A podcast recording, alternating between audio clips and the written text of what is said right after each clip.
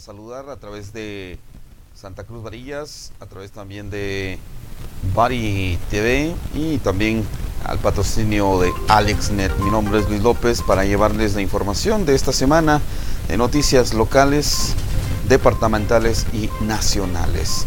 El acontecer ha sido mucho y vamos a compartir con ustedes la información eh, importante para, para esta semana. En noticias locales, en el departamento de Huehuetenango se realizó durante 15 días una intensa jornada de vacunación contra el COVID-19. 14 del departamento de Huehuetenango fueron beneficiados y elegidos para vacunar a personas de 18 años en adelante.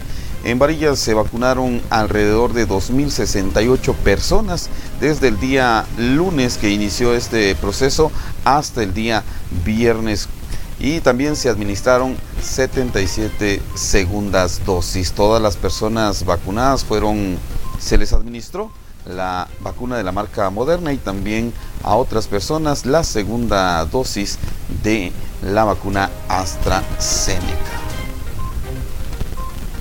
El día lunes 26 de julio se realizó por las principales calles del municipio de Bahías una manifestación pacífica exigiendo la renuncia del presidente Alejandro Yamatei y también de la fiscal general del Ministerio Público, Consuelo Porras, el colectivo municipal para la rendición de cuentas y otro grupo de personas realizaron un recorrido que finalizó frente a la municipalidad de Varillas. Esto también en solidaridad con otras manifestaciones que se dieron en distintas partes de nuestro territorio. Uno, que todos participemos, todos, que no nos dé vergüenza mucha, que no nos dé vergüenza participar. ¿sí? Si tenemos solvencia, eh, participemos en las diferentes manifestaciones que se den. Y si tenemos que pedirle cuentas al gobierno central se las vamos a pedir. Nosotros nos unimos, toda la población de Varía, debemos de unirnos a la petición que están haciendo los 48 cantones para pedir la renuncia de Alejandro Yamatei y de la señora Consuelo Porras. ¿Por qué? Porque destituyeron de forma injustificada a un fiscal que estaba haciendo bien su trabajo. ¿sí?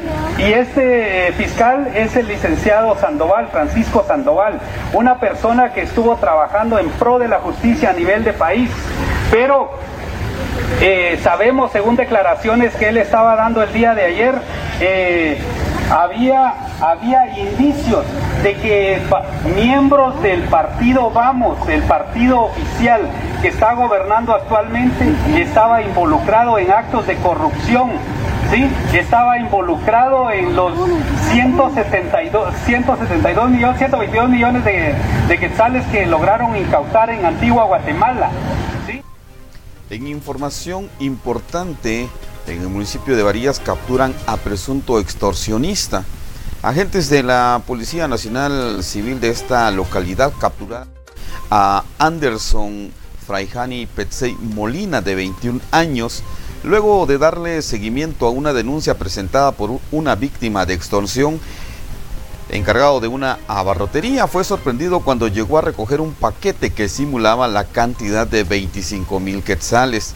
Petsey Molina es originario de la ciudad capital de Guatemala y según informaron los agentes ya había extorsionado con 290 mil quetzales a una familia ya que se hacía pasar por curandero y pedía dinero para que a través de oraciones este se les multiplicara. Mucho cuidado ustedes amigos varillenses con este tipo de situaciones y puedan ustedes eh, llegar a la Policía Nacional Civil para hacer la denuncia respectiva. No se deje engañar. En los deportes locales, este sábado se jugaron los cuartos de, de, final del fútbol municipal. El día de mañana también a las 10 de la mañana se jugarán otros partidos de cuartos de final. Al momento los resultados son los siguientes. El día de hoy se dio el partido de vuelta entre el equipo de Montenegro y Mecánicos.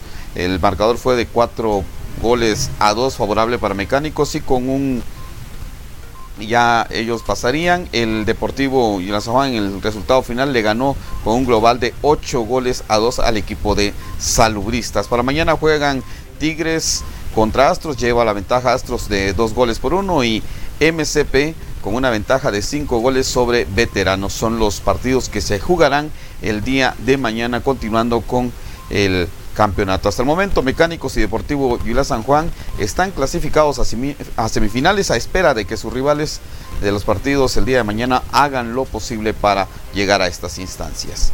También en el ámbito deportivo, esto un dato muy importante esta semana, el día de ayer precisamente, se clasificó el Zacapaneco Kevin Cordón a las semifinales de badminton que se juegan allá en Tokio. Esto en los Juegos Olímpicos 2020, esto retrasado por la pandemia. El Zacapaneco es el primer latinoamericano y también americano en poder clasificarse a estas instancias del badminton, este deporte que es dominado exclusivamente por asiáticos y europeos. Es una gran hazaña la que ha hecho Cordón, ya que ha llegado hasta estas instancias y se espera que clasifique a la final, estará jugando a la semifinal, esto para poder llegar a pelear por la medalla de oro. Esta noche se enfrenta al danés Víctor Alex Axelsen. También el capitalino Luis Martínez, el tritón guatemalteco, quien disputó la final de natación estilo mariposa en 100 metros, quedó en el puesto número 7 en la final de esa modalidad. Luis Carlos dedicó el triunfo a su familia y también a los guatemaltecos que lo han apoyado a lo largo de su carrera. Cabe resaltar que eh, Luis Carlos Martínez quedó entre los ocho mejores nadadores en estilo mariposa a nivel mundial. En noticias departamentales, el gobernador departamental de Huehuetenango, el señor Jorge Juan de León, participó en la graduación de 25 vacunadores militares. Este evento que fue realizado en la Quinta Brigada de Infantería. Los elementos recorrerán el departamento visitando las comunidades más lejanas en diferentes municipios en las unidades móviles de vacunación. Las acciones en el combate contra el COVID-19 continúan, indicó el gobernador departamental. Además, agradeció al ejército de Guatemala a través de la Quinta Brigada de Infantería por todos los esfuerzos y coordinaciones realizadas hasta el momento, destacó. Posteriormente, eh, posteriormente se realizó la presentación de la primera unidad móvil de vacunación contra COVID-19, la cual recorrerá las comunidades más lejanas del departamento de Huehuetenango a partir del día 2 de agosto. Asimismo, en información importante, realizan fiscalización de los tramos carreteros en Huehuetenango, la red vial de Huehuetenango, a través de varias, varios diputados del departamento, las empresas constructoras y alcaldes de los municipios beneficiados. Eh, según palabras del señor Martín Nicolás, diputado de Huehuetenango, el tramo de tres caminos hacia San Pedro Soloma estará finalizado o estaría finalizado para el mes de junio del año 2022. Esperemos que sean verdaderas y reales estas palabras, ya que esta carretera, este tramo carretero es importantísimo para nosotros como varillenses y también para toda el área norte de Huehuetenango. Estamos en el departamento de Huehuetenango pues como representante de este territorio, creo que esto es un mensaje importante de unidad que se le está enviando a toda la población de Huehuetenango desde el punto de vista que estamos todos en el interés de trabajar en conjunto por este desarrollo. Efectivamente, respondiendo a la pregunta, esta reunión se da en función a una mesa de diálogo que se tiene con los señores transportistas eh, y con la coordinadora del área norte respecto al seguimiento a los temas carreteros. Hace un mes tuvimos tres semanas aproximadamente otra reunión con transportistas del transporte pesado de Huehuetenango donde se llegaron algunas conclusiones y la idea del día de hoy era por conocer de primera mano los avances de las empresas para posteriormente darle seguimiento a la reunión que se tendrá en la ciudad capital con el señor ministro de Comunicaciones y la representación de los que hoy estamos en esta reunión. Gobernador, en total, ¿cuántos proyectos carreteros se tiene y el monto de inversión? Bueno, tenemos varios eh, proyectos carreteros. El monto de inversión en Huehuetenango supera los 550 millones en nuevas carreteras, más mantenimientos que tenemos. Llegamos casi a los 800 millones de inversión a través del gobierno del presidente Alejandro Yamatei. Eh, este, el día de hoy se trataron eh, los principales tramos, como son los que se están haciendo en San Pedro Necta, en Tectitán, en Ixtahuacán, Colotenango, también que se está trabajando desde eh, Tres Caminos en Todos Santos hacia el municipio de Santa Cruz Varías, llegando al río Espíritu. La idea era conocer los avances de estos tramos precisamente para que darle seguimiento y nosotros poder rendir un informe al señor presidente y los señores diputados en su función de fiscalización darle acompañamiento a estos procesos. En la misma línea y siguiendo con las noticias departamentales, esta semana justo cuando se realizaban bloqueos a nivel nacional, se reiniciaron los trabajos de construcción del hospital del municipio de San Pedro Neca, que quedaron abandonados durante 12 años.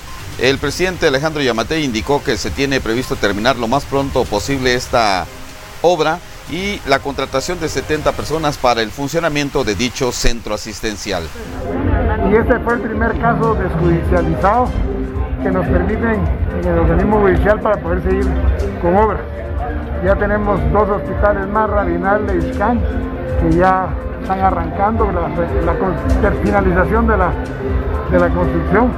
O que el año entrante vamos a tener Necta, Iscán y Rabinal como hospitales nuevos. Pero este se convirtió en un símbolo, en un símbolo de lo que no hay que hacer. Los fondos fueron dirigidos a una ONG que desapareció y se quedó durmiendo el sueño de los justos ahí. El alcalde Julio Ambrosio insistiendo en dos gobiernos distintos que por favor ser escuchados. Y como lo dije yo, llegó cuando yo tenía como 15 años de ser presidente, llegó y me dijo, aquí estamos, mire, el hospital de San Pedro Necta. Yo le dije, alcalde, conozco, sé el problema, vamos a hacerlo. Nos llevó más de un año los trámites para poder convencer a la Contraloría de Cuentas, al Ministerio Público, al organismo judicial, que una obra judicializada puede seguir el juicio puede seguir contra quien resulte responsable, pero nos permitan terminar las obras, porque son obras que son muy importantes, sobre todo en el tema de salud. Y ya lo logramos, y este, con este primero, arrancamos ya los otros dos casos exitosos también de lograr que nos den las autorizaciones y seguir haciendo crecer y fortalecer el sistema de salud en Guatemala. Luego de la convocatoria masiva hecha por distintos medios a través de organizaciones sociales y civiles, se dio una masiva manifestación el día jueves y se realizó en muchos puntos de la República de Guatemala, todos exigiendo la renuncia del presidente Alejandro Yamatei por la forma en que se ha manejado la pandemia y todos los, eh, diríamos, baches que ha tenido en este proceso. Asimismo también la renuncia de la fiscal general luego de haber destituido del puesto a Juan Francisco Sandoval. A continuación, algunas personas hacen llegar su sentido.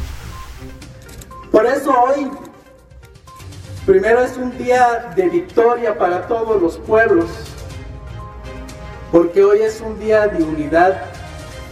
Esa unidad que nosotros hemos soñado que dejamos las diferencias, los chincas, los ichiles, los garíponas, los mestizos y los mayas.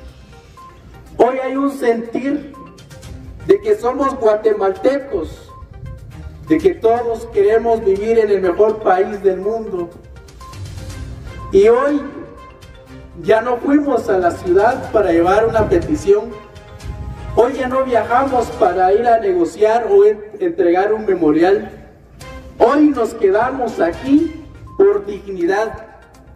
Hoy nos quedamos aquí en el reino quiché porque así debe de ser. Porque aquí tuvimos al rey Atanasio Tzul, quien gobernó por muchos días a este pueblo maya quiché. Y hoy, por eso hoy queremos resaltar la importancia de decir, ha llegado el momento ha llegado el momento histórico de que los pueblos se levanten en unidad, porque la verdadera, verdadera solución va a salir de los pueblos. La verdadera propuesta del desarrollo de este país va a salir de los pueblos. No estamos en contra de nadie. En San Marcos, San Pedro Zacatepeques exactamente, también estamos listos para sumarnos a este gran paro nacional del 29J para decirle a Consuelo Porres y Alejandro Yamatei que estamos cansados y hartos de tanta corrupción e impunidad en nuestro país. Hoy nos sumamos a este gran paro nacional para poder exigir la renuncia de Alejandro Yamatei y de Consuelo Porras y de todo ese pacto de corruptos que tiene cooptado y capturada la institucionalidad del Estado. San Marcos dice presente, San Pedro Zacatepeques también y nos sumamos a esta gran movilización en todo el país para exigir la renuncia de estos dos impresentables que representan un gran retroceso en la lucha contra la corrupción e impunidad en nuestro país. El pronóstico de tiempo para esta semana tenemos con un lunes parcialmente nublado por la mañana, seguido de dispersas por la tarde. También habrá posibilidad de lluvia en un 50%. Para el martes se esperan cielos parcialmente cubiertos durante las horas de la mañana, con probabilidad de tormentas eléctricas por la tarde, con un 80% de probabilidad de lluvia. Para el día miércoles tendremos tormentas eléctricas dispersas por la mañana y principalmente por la tarde estará nublado con tormentas eléctricas probables. La posibilidad de lluvia es de un 90%.